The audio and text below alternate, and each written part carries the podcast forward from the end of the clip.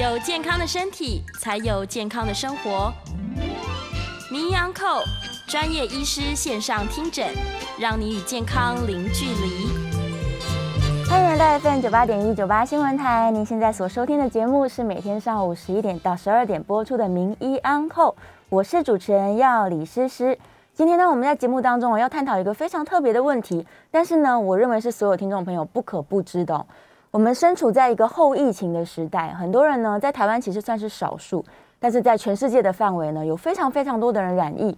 那在染疫痊愈之后呢，意想不到的是哦，这个疫情它并没有真正的离开这些曾经染疫的人，他们在身上呢会发生非常非常多这个很长很漫长的衰弱症状，甚至呢有三到四成的这个痊愈者，他出现了一些焦虑或者是忧郁的状况。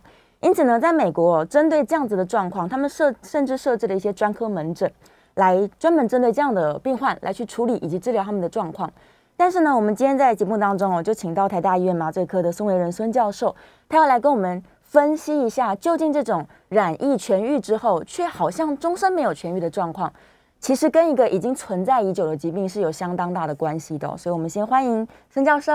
哎，诗诗您好，你好，各位听众大家早安。嗯，对我们这个特殊的名称叫做 Long COVID，它是一个非常新的名词，对不对？啊，是的，这个其实就是我们在美国最有名的抗疫的英雄哈，是，就是 Dr. Fauci，佛西。那这佛西创造的一个名称就是一个啊，叫做 Long，就是长的，嗯，长的新冠。是，那意思就是说，新冠不就是一个急性的疾病嘛？对呀，染疫以后多少人死亡，多少人恢复。那好了就好了吗？嗯，后来发现不是这样子，因为他们发现他付出很庞大的这个社会成本，不只是来自于施打疫苗这件事情，是是在于这些人他回到工作职场、回到家庭以后，发现说，嗯，他跟以前都是不一样了哈。是，因为这样的一个患者，应该说他是个痊愈，他不叫患者了。嗯嗯，他已经痊愈了。他在这个染疫康复者。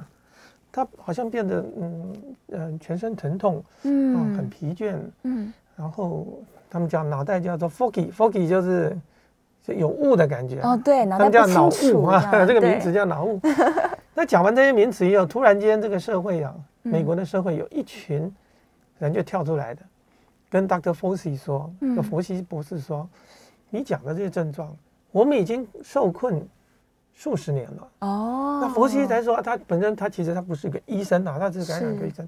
他说你告诉我那是什么样子的一个疾病呢？是，他说我告诉你那叫做 fibromyalgia，简称叫做纤维肌痛症。在我们的学会这个播嗯节目里面，我们其实讲过了几次啊。是，那大家讲的以前都觉得事不关己啊，后来觉得发现全世界几亿人口感染以后，有三成到四成的人是得到跟这一群。啊，长久以来被忽视、被扭曲的一群患者，叫纤维肌痛的患者，都一样啊。所以，大佛西教博士就说：“哎呀，原来呀，我们有找到兄弟姐妹了哈，你们不要难过，我们的神与你同在。”所以，原来新冠这件事情也跟纤维肌动症有关系，就导引到我们今天的主题。是以前我们觉得这是一个很神秘的疾病。现在发现说哦，它就在你我的身边，而且正常的人也会发生。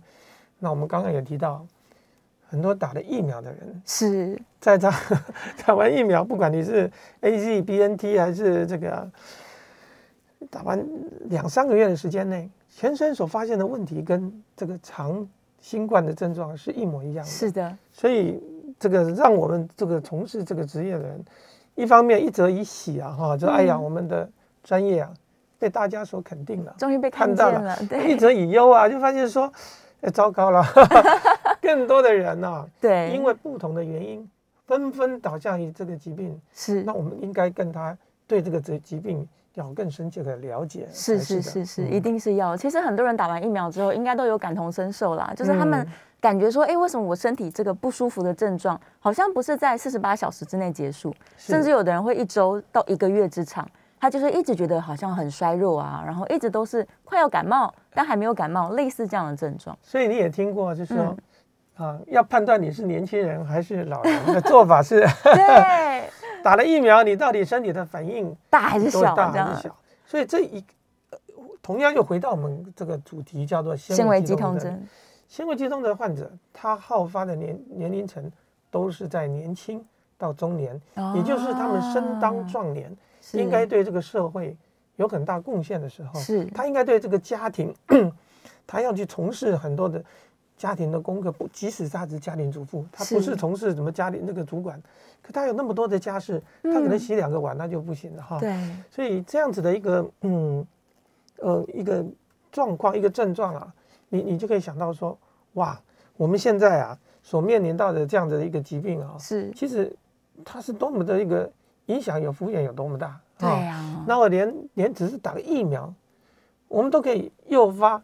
短时间是，然后非常类似的疾病，而且都是在一个年轻人，很多人打了疫苗，嗯，你打了疫苗有请假吗？有啊，有请假啊，但是你会有舆论压力哦，大家觉得，哎，你是不是想要偷懒？呃，真的不好意思，我打的是没请假，为什么？因为我觉得好像没什么问题啊。哇，那表示说我已经老了啊，那这代表是说，原来我们身体的免疫反应。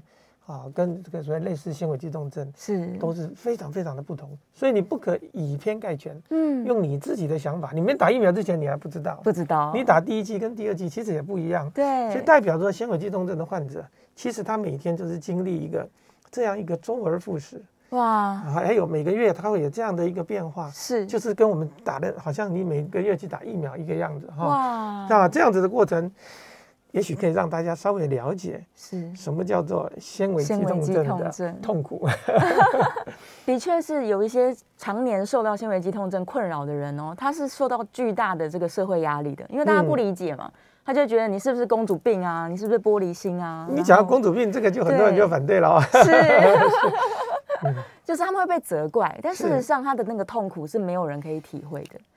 对。对，当然最近有几个明星嘛，哈，Lady Gaga，他就很，他就讲了很多的他的这些症状，他因为这个样子，所以他就不再去，他甚至取消他很多的演奏演唱会，他损失有非常大，甚至他在最后不得已要演演出的时候，他每一次的下台，他就是赶快去打点滴。哇，那那你可以想象，他们是用生命在演出的哈，这个听起来你都觉得说。这些名人都还是这样子，嗯，他们有全世界最好的医疗，但是还没有办法让他痊愈，没有办法，是是。我们可不可以先请这个孙教授帮我们描述一下，究竟纤维肌痛症它的轮廓是什么？它有哪些症状啊？早期的轮廓 就是一个女生，对，像你这样的女孩子，然后她就是瘦瘦的，对，哦，那这个每天好像就是睡眠不是那么。啊，睡得不好，然后情绪呢就很很很容易激动，一点事情呢就会跟人家起冲突，情绪化啊，所以我们简称为三个字哈，痛、累、累、烦、烦。痛就是他不跟你说，你不知道他有痛，他就是嗯，那你如果他逢人就说我身上痛，你会觉得这个很奇怪。是，好比说女孩子有月经不舒服，嗯，你会怎么做呢？你有这个问题，你就把它按感起来，对，因为。你觉得跟别人透露你身体有病痛这件事情是很丢脸的事情，嗯，你不应该这么做，你应该装强自尽，对，好，要忍耐啊。这个痛，这个是属于你可以隐忍的，是，但是累你就装不了了，哦，是不是？就是如果我们正常，你每天，尤其像台湾这很铁血的哈，我们做很多事情是加班又加班，是，可他可能到了三个小时的工作，呃，他就没有办法做下去了。他一直很想去找个地方躺下去，哇！可是像这个女生，你穿着漂漂亮亮，这个穿着裙子，你去哪里躺？没有办法，就就叫很没有教养，对不对？是，连坐椅子坐的斜斜，你那姿势不良都不行。所以他非常的痛苦，在职场上他很难承受一个长时间的工作。所谓长时间，三个小时，三个小时以上，一般就是他的电池。对，我常跟患者说。你的电池只够三个小时。啊，三小时要怎么办？你最好去躺一下，嗯嗯，或者是你远离。可是职场上做不到，没有办法。第三个就是烦，烦。烦就是你的情绪上呢，你没有办法承受噪音，没有办法承受，比方说你的邻同事啊，或者是跟你讲一些闲话啦，老板对你有一些责难呐，是。或者先生就是小孩子 不顺你的心啊，是，那会怎么做呢？啊，你可能就发脾气啊，对，然后把他们臭骂一顿啊，那把搞得这些人跟你的关系呢变不非常不好，对，那家人就就很怕得罪你。嗯，哦，那你跟朋友的关系就越来越疏远。是，哦，这个就我们讲的痛类烦三个字。哇。那，这样的一个情况换成就医呢，他会去，呃，有有意识的人，他想说我去就医好了。嗯。可嗯，是我去就医，你去看什么科医生？不知道，哎，诗诗，你告诉我，你想你 你是专业，你觉得你想看什么医哇，我？又痛又累又烦，我可能会先看一些疼痛专科，或者是你太给身身心科，啊，常常就去看神经科嘛，哈对看复健科嘛，是，看骨科嘛，啊，嗯尤其有痛，到最后这些科的医生没有得到解答的时候呢，而且常常患者一进到诊间呢，是，他会讲个不停。哇，你知道，如果你是专业人员，你看到或听到这样的患者到你整天赖着不走，那你是讲的无关紧要的症状，那你照这照片子做抽血都看不出问题。对，你身为一个药师，你会怎么做？我觉得这是不你会对他有什么印象？对，你把他当做是那种绿，就是菜西亚欧巴桑哈，对就是来对讨价对还价，你是不是要跟我要东要西？所以很多啊比较没有同理心，因为他不了解的医生呢，他会把这个病把这个病人啊、嗯患者哈、当成是一个来捣蛋的哇，啊，甚至有时候对他很不礼貌，讲一些话，是，甚至就把他这个推给那最后的下场丢到精神科。对，啊，那精神科会给他一个诊断，嗯，每个都跟你讲说，你呀、要不然就是忧郁症，要不然你躁郁症，要不然你叫做精神官能症。那嗯现在有一个新的名称啊，叫做自律神经失调。哦，对，啊，你会听过很多。哈 所以如果从你的专业来讲，是，什么叫自律神经失调，你就可以知道，哎，这完全是一个没有诊断、没有办法，然后只是堆装包装出来的是一是。个糊弄你的一个给他一个解释，对对对，是。让病患嗯好像说哦，原来我是失调这样，是。对啊，对，所以患者花了很多的钱，嗯。很多很多的钱啊，比方说他每天要去按摩，是。是吧？哦、哦，酸痛啊，每天呢要去找人针灸，嗯，结果发现他走出这个治疗室，身体又开始痛起来。哇，啊，所以这样的患者，以前我们总会觉得，尤其像我们 这种社会里面，对于追求效率、追求这个 成果成果的人而言呢、你真的无法去理解是啊。那对这群人来讲，他们常讲生不如死啊。啊哎呀，我不如早点投胎算了。那问题他们常常不是一开始就是这样，往往是可能工作一段时间嗯，或者一场疾病以后，他突然变成这样，像得了这个新冠一样。哦原来是很好的，是，结果从这一次开始以后，好像嗯被火烧了一样，你这个家啊，这个不再是原来的呃这个样貌。嗯，你嗯很努力嗯想要装装回来，可是怎么倒就都不回去。是，好，这个是患者的心声呐、所以嗯导致纤维肌痛症的成因没有那么明确，对不对？它有可能是创伤嗯症候群，有可能是感染造成的，是是男生女生有很大的不同，嗯很多的男性这叫做战战场创伤症候群。哦，那女生呢，常常是一个情绪，是家里有人生病啊，嗯嗯或者是自己生病。对那我们讲日本这个是公开的信息了哈。是日本的那个贞子公主，你听过吗？哈。有最近不是因为婚事有一些有一些有一些不愉快吗？对他们皇室公布他的症状是就是创伤症候群。哇，其实其实我的了解，它就嗯等同于纤维肌痛症。纤维肌痛症，那那日本人日本人对纤维肌痛症比我们还要落后。嗯，日本的环境是不允许你有纤维肌痛症的哦，哦，他们会觉得说啦，你就每天要穿个西装啊，穿个洋装啊 自，我要求很出门还要高帮他哈啊利，亚多啊，这不是嘛？对，但是他们的公主，她只能给她冠上一个很 很伟大的疾病叫创伤，这个创伤来自于媒体对她的一种破坏。嗯，事实上，在我对她了解，以她的疾病，以她的这个发作，根本就是就是跟纤维肌痛症是纤维一个样子肌痛症，对嗯。纤维肌痛症它到底是比较容易发生在女性还是男性啊？因为这样听起来好像是女性多一点点。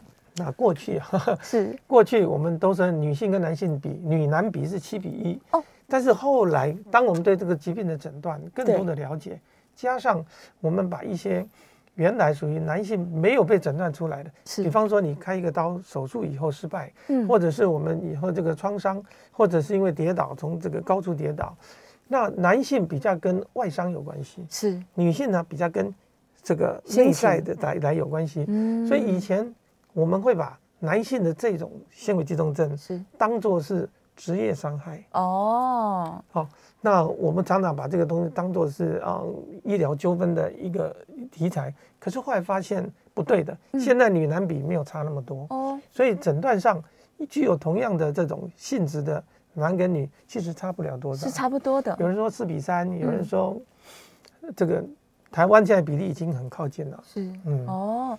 听到刚刚这个教授对于患者的轮廓描述啊，嗯。其实我们会发现，好像生活当中这样的人并不少哎，哦，是很多啊。其实是非常非常多的。是是是所以这个纤维肌痛症它实际上的这个好发率是有高达到六 percent 哦。对，六到八 percent 哇，一百人里面就有六到八个人有这样的困扰，是是，所以如果大家稍微仔细的去看看你身边的人，是。也许你看看你的父母亲，或者是你的很亲近的人，你以前可能欠他一个道歉啊。哦，对，我们以前觉得他是很懒惰，嗯。他不思不思进取，或者他就是不长进，然后碰到事情就退缩。嗯。其实他真的是力有未逮，是。他的身体状况不允许。嗯。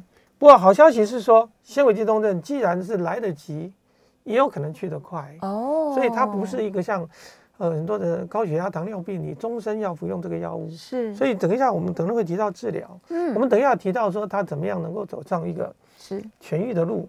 他我总是很有信心的告诉我们的患者说，如果你自认为你之前是健康，是。你现在是不健康，嗯。那你就有很高的机会，你好好的治疗，你就会得到回到你正常的状态。哦，再恢复到健康，所以这是一个可疗愈的疾病，是这个是这个疾病里面最让人家最大的好消息。的一个小消息。是嗯那既然它可以疗愈，首先病人要知道自己有这个问题嘛，是是，是，所以要请教授帮我们先跟听众朋友讲解一下，你要怎么样自我察觉说，可能我是纤维肌痛症的患者吗？是好，那第一个就是说，我们诊断患者就是说，你觉得全身酸痛，每次你去按摩院啊，那那个 按摩师傅就跟你说哦，你皮身体哇，你很硬很硬这样，很硬，说你很硬，然后按完以后很舒服哈，然后一下就好了。那每次，而且常常他有很多疼痛是跑来跑去的。哦以女性而言，很容易有这个从可能就是偏头痛很严重啊，月经来的比人家时间长。嗯，然后另外就是对于这个疲倦感，怎么休息都休息不来啊。哦啊，这个是我们讲痛内烦。那另外就是说，我们常常有就是说，他在这个情绪的调控上，嗯，你会觉得跟以前完全是不一样啊。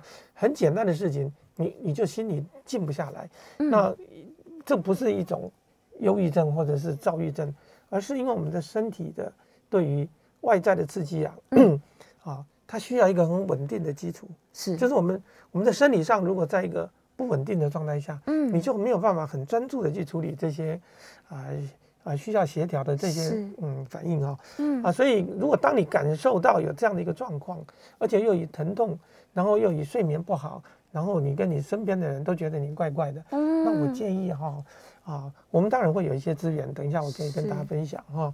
那这些资源你可以自我做检查哎，对对，我们也对会有一个呃这个诊断表对，你可以上去自我检查。是那检查它这个不需要抽血。嗯嗯，当你觉得你疑似这样症状的时候呢，那你多多去关注这些讯息，你就不会觉得说啊，我是不是怪怪的哈？对我是不是怪怪的？我是不是中邪了？那还有更重要就是说，我如果早点就医，早点改变我的做法，嗯那他就会痊愈的啊。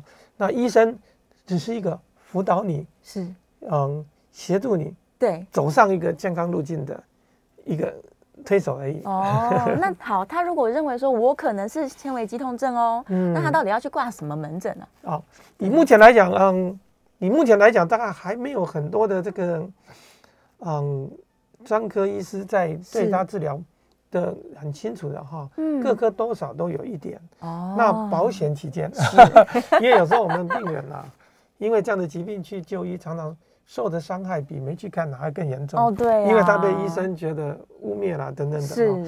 如果你心理上很担心被被人家贴标签的话，是。那我建议你到疼痛科。疼哦痛科。那尤其像啊疼痛科，大家对这个已经是啊，嗯，有一个一个共识了。是。啊，我们最近还成了一个这个啊，才二零二一年，我们有一个这个全国性的治疗指引，哦。其实是要啊呼吁是。啊，让尤其是医生同事，医生，我们要用很谦卑的心情，嗯，然后用比较开放的心情是。去面对这些啊病患，这些有这个需求的。哦对，它不一定是纤维肌痛症，哦，不过如果它是纤维肌痛症的话，那我们要先恭喜他，是哦，他可以有机会能够往好的方向去，有机，会是痊愈的。嗯嗯对呀、太好了！所以我们在这个阶段当中呢，已经分析了很多、哦，你可以自我诊断，或是你去关怀你身边的人。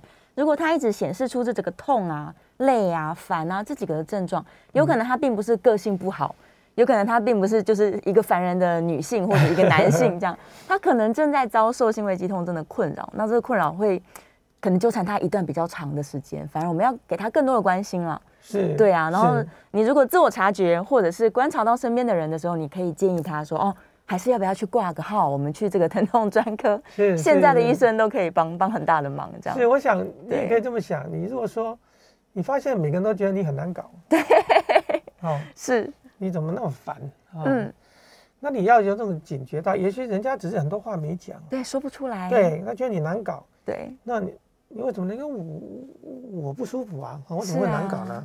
我从来不是这个难搞的人。嗯那这个时候，我觉得有意识到这些别人对你的暗示对啊，或者家人对你的明示，那你就要接受这样的讯息，然后去把这个问题厘清出来。是如果真的是的话，那很恭喜你有药物可以治疗。太棒了也许我们等一下就可以讨论。是是，但是在这个东西之前，请你不不要说啊，我自己坚决否认我自己是这样的一个人啊，我坚决不承认我是一个这样的一个很脆弱的人。哦是，那一定要用自己的方法。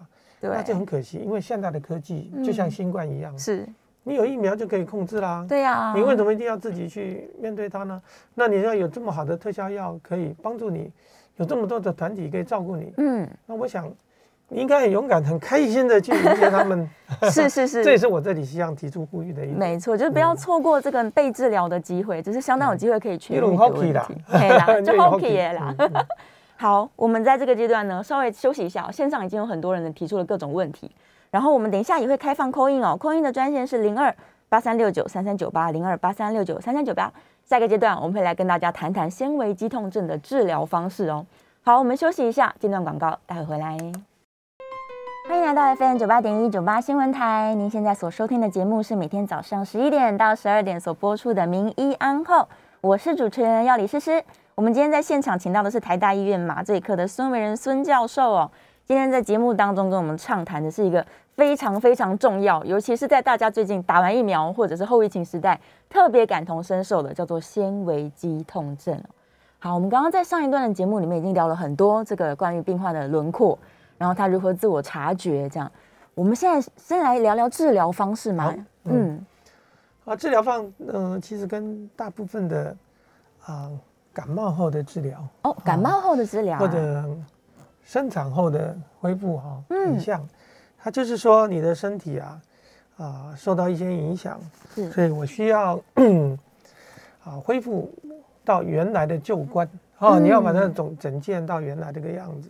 那么需要几件事情，第一个你要药物啊，是。那很幸运的是现在呃美国的 FDA 包括台湾的 FDA 也都有啊、这些所谓的特效药是。哈那这些特效药在医生啊、大部分的医生都可以了解。嗯。不过只有药物是很难让你呃解决这个问题的。哦。很难的哈。药物是减轻你这个上上下下波动的，起伏很像说你去坐船了、哈、嗯。会晕船对吧？对。啊只要它那个海浪很大，你一定会晕嘛。是。所以我给你的药物只是减少你会晕船的这个强度而已。哦。但你还是会晕嘛哈。是。所以回到这个点来说呢，如果我们的这个患者啊，嗯，哎，被这个事情所苦，他在每天在这个啊巨幅的这个震荡之中，情绪啊、肉体啊、煎熬的是。震荡中，药物可以缩小，可以缩小你这个嗯 影响的程度，是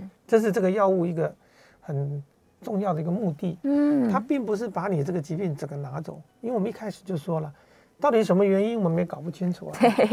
在搞不清楚的原因的情况之下，你要把这个病因拿走，那当然是不可能嘛。是，包括包括这个感冒，我们也不能把病因拿走，感冒只是一种症状性的疗啊缓解。是，所以纤维肌痛症到目前为止，它的这个特效药是以缓解症状为主，嗯不是以痊愈病因拿走为目的的啊。这个嗯化疗啊，抗生素是完全是不一样的概念啊。那包括啊嗯精神科的疾病制药也都是以这个原理，所以大家不用去担心。那当然，更重要的是这些特效药物，它的副作用会有一些，比方想睡啊，怎么这个。嗯可是比较起来，你所失去的，对，那我们所能够改善的，这个一定是，一定是非常值得去做的。好，这是第一个。嗯那除了我们提供医生提供的药物治疗以外，是，更重要的是什么？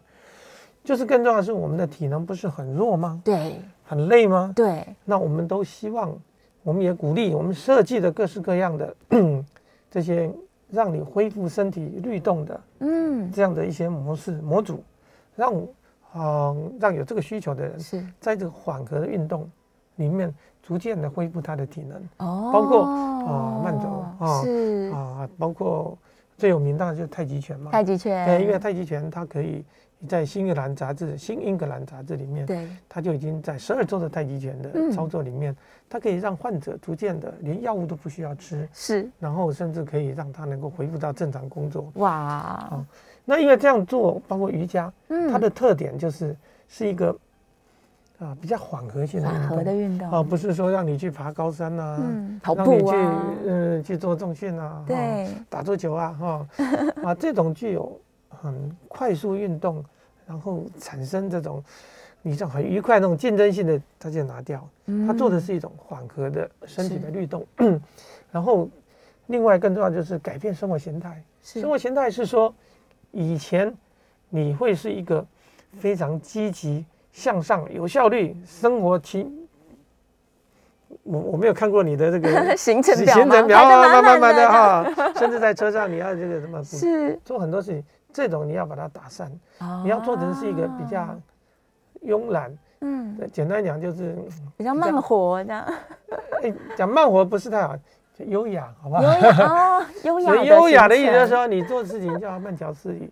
然后呢，在我们的这个运动的时间中，是我们要穿插着更长时间的休息。哦，所谓的休息，不是要你一定去睡觉躺平的休息，嗯而是你所谓的休息是减慢你的角度。哦，举个例子，你在嗯工作场合里面，啊，电话讲的稀里糊涂的，你觉得好像没什么，可是其实蛮耗损的。是的，然后时间到了，你要定一个闹钟，嗯，说我去喝一杯咖啡啊啊，我就要离开我的座位，是，然后去窗边，嗯。嗯，打个太极拳啊，也可以哦啊，或者是啊，不要再讲电话了，啊，不要再跟人家这个什么什么看手机，听个音乐这样，就是就是中断了你原来非常高度集中的这种活动，是。那改成一个松散，让你的哦。心情，让你的脑袋里面的这些作业程式呢，回到一个啊，这我们的一个什么，不管什么阿法波啊，什么这种脑波里面哦，对，然后这个时间呢，差不多跟你工作的时间啊啊要有一个比例。是。啊那如果你觉得这样休息有帮助，你再来回去你的工作，嗯。也就是说中断法，而不是一个连续把它做完啊，啊。那连续做完的做法当然是有效率，是。可是你躺着是休息的时间，比你加总起来那些时间还要多很多。嗯。更重要是我刚刚就说明了，纤维肌痛症的特点就是怎么休息哦都休息不好，是。你休息休息不完，所以最好的方法是中断，你会可能加害的这个活动是。改成一个比较舒缓的。收舒缓的动作，然后再去中断中断中断，哇，那你就发现哎，这种做法其实也就是我们现代人应该过的一种生活。是啊，听起来的确非常优雅哎，专心工作大概一两个小时之后，喝个咖啡，嗯，然后做做太极我建议三十分钟。哦，真的吗？对，三十分钟，嗯，嗯，所以他到底可以集中注意力多久？这要看个人，对不对？看个人，个体差异很大。对对对，是是，然后嗯。至少你要转换心情，包含连场所也要转换，然后心情也要转换，这样。所以，如果这次的疫情给我们一个很大的教训是什么？你可以在家工作哈。。对，所以，大部分这些在欧美，他们的这样子的一些职业，最好的就是所有 freelancer，嗯，freelancer 叫做在家工作者，是。最有名的就是一些画家、啊，作家，是。啊，我们有合理的怀疑反骨、犯骨哈，就是纤维肌痛症患者哈，哦。所以他没办法怎么，他就是到处走动啊，哈是，他没有办法静坐在一个地方嗯，啊，他他只有靠着不断的去改变这个作画，对，他才能够舒缓他他的脑海里面的这些是。这些。那当然，在女性里面最有名的例子，最有名的例子哈，嗯嗯。纤维肌痛症最极端，而且是以他的为名作为纤维肌全世界的纤维肌痛症的日，纤维肌痛症日。日是谁？你知道吗？是谁？叫南丁格尔。哎，南丁格尔是我们都知道是大家世界公认的对护士的这个创始人。是南丁格尔他从三三十岁以后，他经过什么克里米亚战争，他创立的这个护士整个这个环节以后，对，他从此是躺在床上没有起来过，哇，因为他就是累哦，他在不断的去讲，然后他学生在旁边听他跟他传传播这些事情，嗯他就是纤维肌痛症第一个被全世界人所注意到的。哦，所以你看他有这么好的资源而且他是贵族啊，对呀可，是他居然在那个年代，没有人知道叫纤维肌痛症，没有。后人才给他定上说，哎呀，就我们真的伟大的男对对对，丁格尔，我们真的不知道。所以大家想一想，不管是 Lady Gaga 是。啊、南丁格这些都是很伟大的女性，是，她们从来没有想要说让自己有一天可以休息，嗯。可，他最后就是躺在床上。他就是被疾病击垮，对，对呀，那也许他们以前累积太多的这种苦是痛，他后半辈子都要去去还这个债，嗯，不知道。是，所以其实啊，在刚刚教授的讲解当中，我们会发现可能是转换心情，或者甚至是一些艺术治疗啊、园艺治疗啊，都嗯对这样子的，发展第二专长。对对，发展你的艺术专长，嗯。可能还可以让这个疾病得到更多的缓解。对对对对。刚刚教授是不是有提到，我们有一些线上的资源是可以利用的？啊？要去是哪里？哦，我们一会儿可以把这个讯息传给大家哈，嗯就是嗯。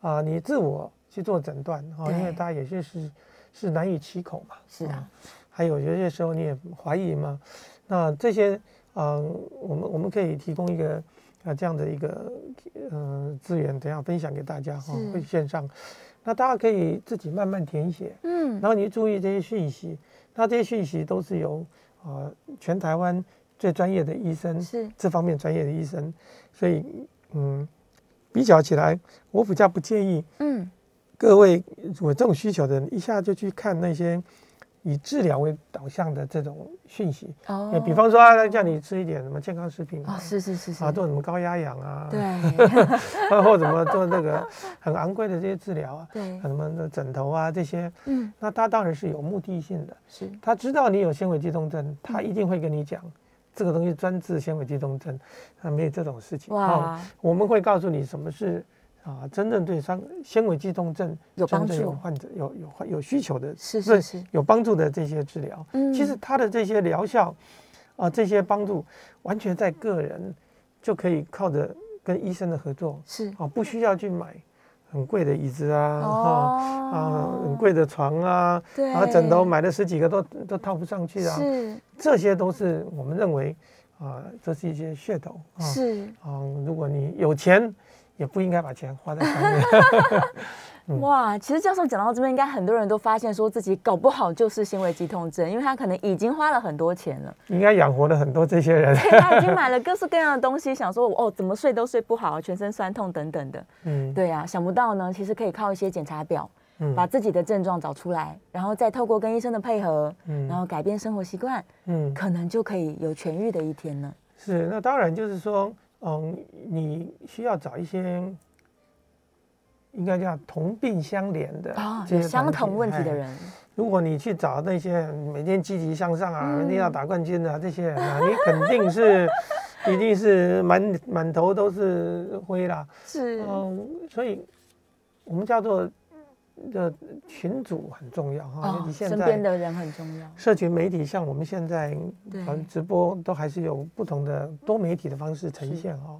这告诉我们说，现在的社会科技的进步，嗯让我们可以更更有办法去去接触到是哈，跟我们具有同样疾病的人。嗯，那我们也成立了一个这样子的台湾人的纤维肌痛症的一个呃 Facebook 哈，是那这里面现在有两三千个人，哦，那是我创立的哈。我在里面基本上我就会看到，嗯。我每天看我都觉得好感动啊，哇，因为这些人他愿意在这里面分享是。他的各种痛苦，他在其他地方他不敢去说不出来，因为他讲出来他就会被人家笑，他觉得来到这里他可以畅所欲言，畅所欲言，啊，那那我们才会知道哦，原来原来他这么辛苦苦，对，哎。他是多么辛苦在过生活。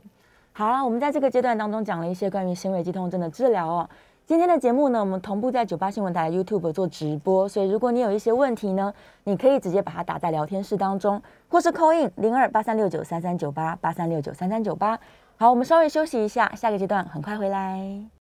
欢迎来到 FM 九八点一九八新闻台，您现在所收听的节目是每天早上十一点到十二点播出的《名医安扣》，我是主持人要李诗诗。今天在现场呢，我们请到的是台大医院麻醉科的孙维仁孙教授，来跟我们聊一聊这个没办法飞走的疼痛，就是纤维肌痛症。好了，我们在线上有问题了，而且我觉得这个问题非常好，它可以引申我们下一步的讨论哦。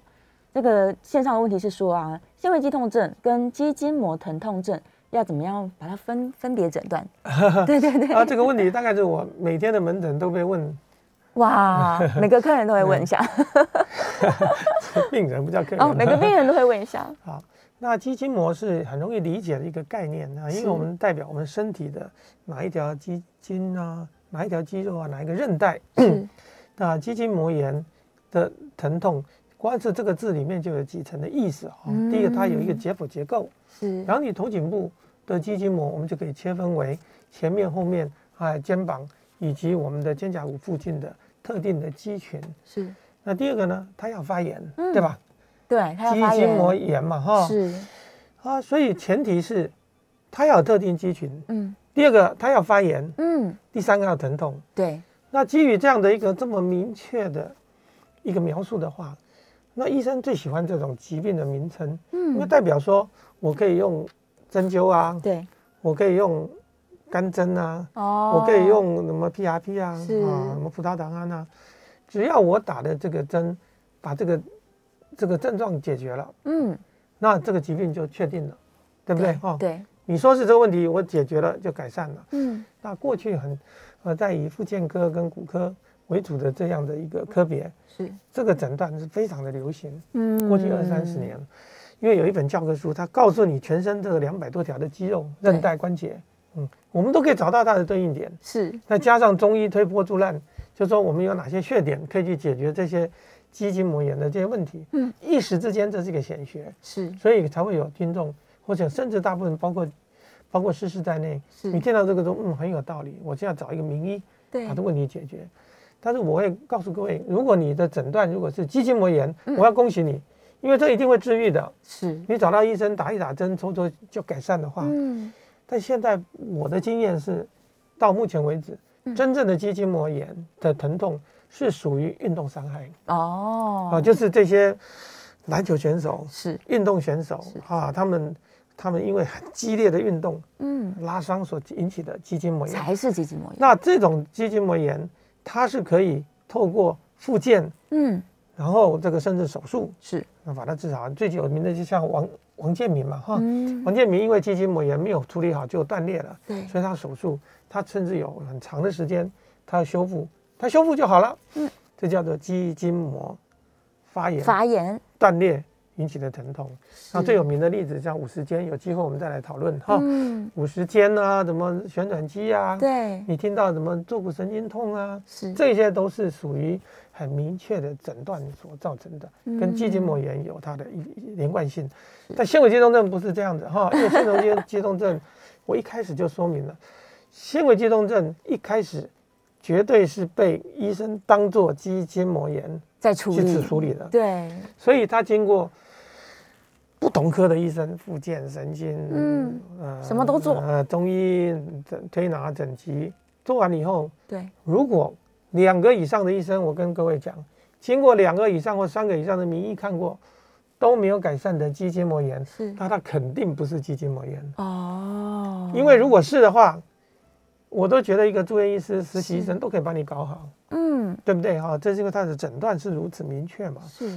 所以如果你在这方面受到的挫折，其实要提醒我们的听众朋友，嗯这个这名称是不正确的名称是哦，所以不要花太多的时间跟精力，只是要去证明自己叫肌筋膜炎。是，哦不要纠结在这件事对对，上我很多患者走进来就跟我讲，我是梨状肌发炎。对哇，梨状肌，为什么你会认为你是梨状肌发炎？嗯啊、那因为他很多医生跟他说，所以我也奉劝各位自己要把这个专业的东西拿掉啊。嗯。哦，你你如果对这个东西有一些怀疑，做过一次尝试以后，是。那我会告诉各位，肌筋膜炎是一个很激烈的运动伤害所造成的这种疾病，它需要长时间的复健，但是这种疾病啊、呃的所产生的治疗是。是明确的。嗯。那纤维肌痛症是是不同的两一样件事情。对，是的引起纤维肌痛症的原因也不是说你这个剧烈运动的伤害，是的对，嗯它可能像我们刚刚提到的，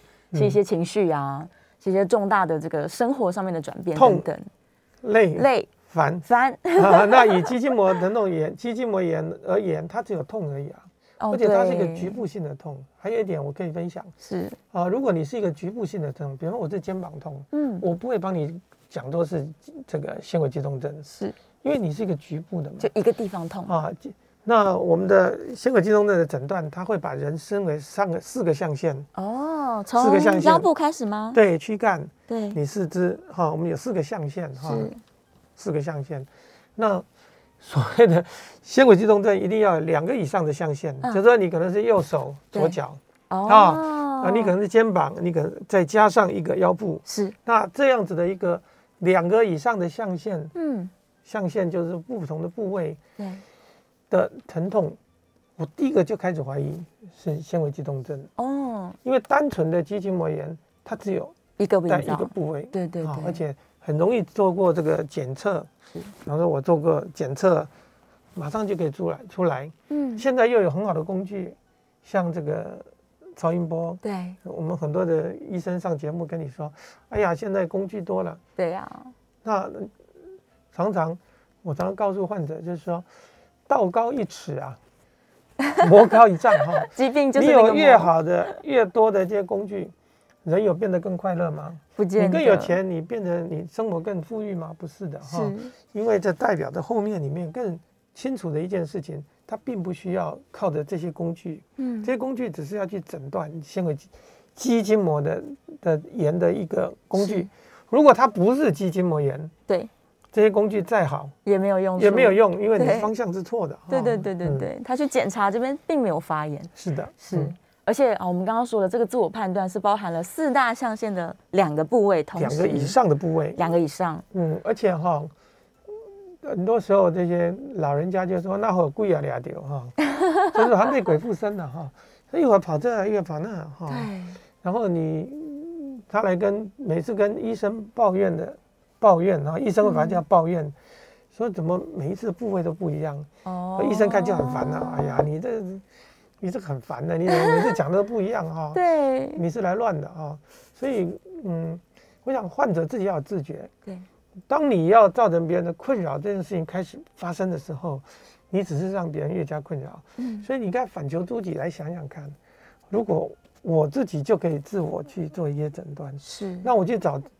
这个这个跟我同病相怜的嗯嗯这样的群组，是，那我就不用去跟别人抱怨啦、对不对？我抱怨留给这群人呢、我回到家里都讲好话呀，哈。哦。啊，因为如果你没有朋友，你所有的对象一定是跟你最亲近的人，人。所以你亲近的人就会是你的受害者，是，你是一个加害者。对，所以纤维肌痛的人常常忽略掉，他本身是一个潜在的加害者，是，所以要避免是一个加害的，你要把你的这种共病、共同的这种感受去，找一群跟你一样的人，因为觉得哎呀多自在，多么自在哈！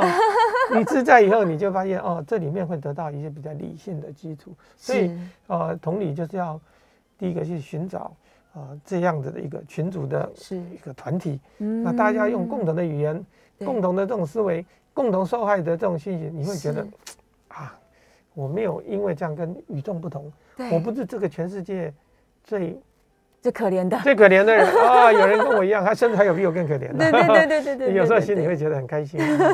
那有时候我都叫我的患者啊，你先不要急着要给我看诊，你就坐在门诊的外面，看着那些进进出出的人啊。你看有比你更惨的这些人，哦，你心里都会觉得说哇，原来我不是最惨的。对对。啊，然后更重要就是正常的服用药物，是正常的去做一些运动的规划。对。那。就很有机会，你是可以逐渐回到正常的作息。是是是，哇！刚刚教授讲到一个很重要的心态，哎，因为像这样的长长期疼痛，然后又累又烦的患者，在他身边的人真的是压力会非常大。是，对，每个人都希望成为别人心目中完美的啊，而不是要变成别人的负担。对呀，对呀，这个要从自己开始做起。是是是，所以这个今天如果你察觉到说我自己可能是纤维肌痛症哦。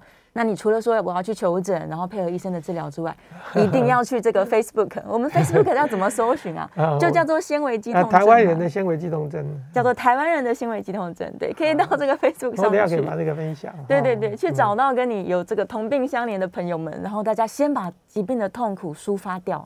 我我常讲那个同病相怜哈，是。这个怜以前是叫联络的联，呃怜怜怜悯的怜悯的怜。那我现在常讲，现在有的。社群网络以后啊，社群系统以后，相连可以是连接的连，是。连接的连，把它连在一起。是，对，呃，有高雄在哪里？看哈？高雄像高一央、义大央哈，这个疼痛科，对，呃，都可以有很好的医生，是，嗯，可以帮助大家。对对对对对，刚好提过了，如果你怀疑自己，除了线上自我诊断之外，你也可以去这个疼痛专科。对，因为我们现在有治疗指引嘛，所以这些医生都会非常有意识到，对。这个纤维肌痛症居然好发盛行率有到。你可以说是那个台大中伟的医师介绍，他会好好看你。对，就说这个孙教授跟我说要来看这个门诊，所以我来了。我觉得我可能是心维肌痛症，是是是，你就得到最好的治疗。我跟各位讲，看病也要有靠山呐，啊，就是你有人帮你推荐，我想他就觉得你不是来乱的，是，所以没关系，我很愿意帮助大家的这个。靠山也很愿意帮助大家，啊，真的谢谢我们，谢谢这个孙维仁教授今天为大家讲解了这个这么重要但是没被注意到的疾病。好，我们再次感谢大家今天的聆听哦，谢谢大家，别忘了明天早上同一时间哦，拜拜。